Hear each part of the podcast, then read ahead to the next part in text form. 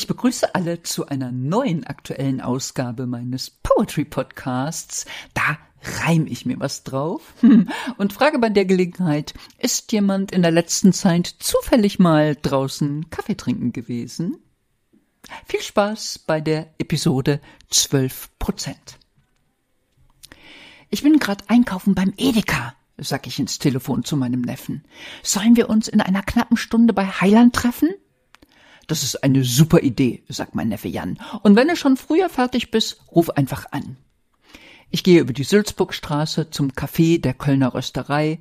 Da läuft mein Neffe mit seinen Einkaufstüten fast an mir vorbei. Hi, Großer, sag ich, stellst du dich an der Theke zum Bestellen an? Wie ich sehe, sind noch mindestens sieben Leute vor ihm dran, weshalb ich mich schon mal in einen dieser Cocktailsessel setz. Wie bitte? Höre ich am Nachbartisch. Drei Euro fünfzig kostet der Cappuccino jetzt? Nee, sagt die andere Frau nebenan, nicht jetzt. Der war vorher schon so teuer. Das ist noch nicht der Preis mit der erhöhten Mehrwertsteuer. Beim Kaffee im Funkhaus haben wir nicht neulich noch davon gesprochen? Ist der Preis für einen Cappuccino schon auf 4,20 hochgekrochen.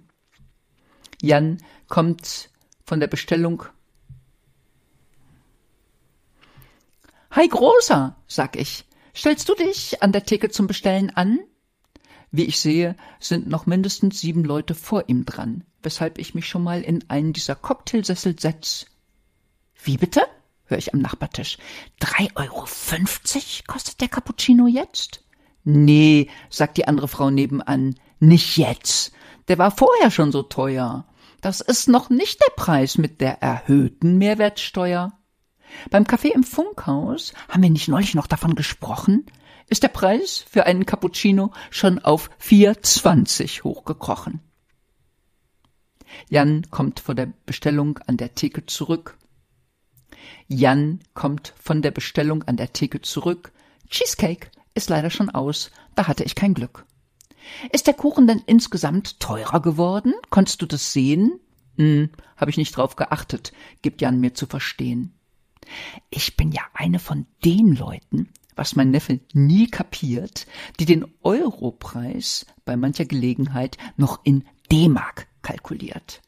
Auch nach fast einem Vierteljahrhundert, Jan kann's kaum fassen, kann ich die Umrechnerei oft nicht lassen.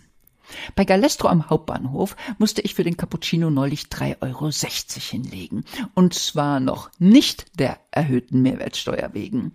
Wenn man die noch draufrechnet und man den Preis angleicht, ist die neue Schallmauer von 4 Euro auch da erreicht. Über acht Mark für ein Cappuccino. Hätte jemand vor 25 Jahren so etwas gesagt, hätten wir den wegen Falschbehauptung schier verklagt. Jan schaut mich an. Offenbar hat er meine Gedanken gelesen. Tantchen, du bist doch letzten Sommer in Hamburg gewesen. Was, sagtest du, kostete der Cappuccino auf der Terrasse vom Nobelhotel Fontenay? Oh, haha, das weiß ich noch ganz genau, sag ich. Da war ich mit stolzen sieben Euro zwanzig dabei. Und das für eine lauwarme Plörre, noch dazu aus dem Automaten. Ich finde, bei einer Herberge dieser Kategorie kann man mehr erwarten. Wobei ich sicher bin, im Hotel Excelsior Ernst oder einem vergleichbaren Haus sieht es in puncto Preis und Qualität nicht viel besser aus. Aber weißt du, was lustig ist, sage ich dann, vor allem, weil ich mich selbst daran erinnern kann, dass es ganz früher in Restaurants extra Speisekarten für Damen gegeben hat. Da fehlten die Preise. Kommt es sicher bald wieder, das wette ich glatt. Du musst dir nur die Websites der hiesigen Röstereien betrachten und da einfach mal auf die Preise achten. Und du wirst feststellen, die gibt es vielfach nicht. Eine Info darüber, was die Tasse Kaffee kostet, die fehlt schlicht.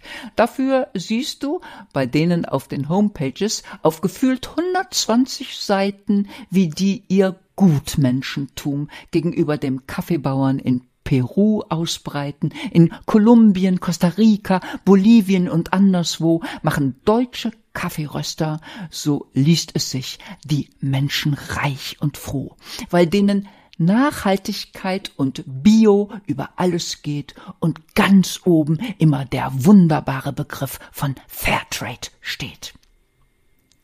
Das Einzige, was ich dabei noch nicht ganz verstehe, vor allem wenn ich die hiesigen Cappuccino-Preise sehe, wie schafft es der Italiener, zwischen Kalabrien, Toskana und den Dolomiten dasselbe Getränk noch fast überall für unter zwei Euro anzubieten.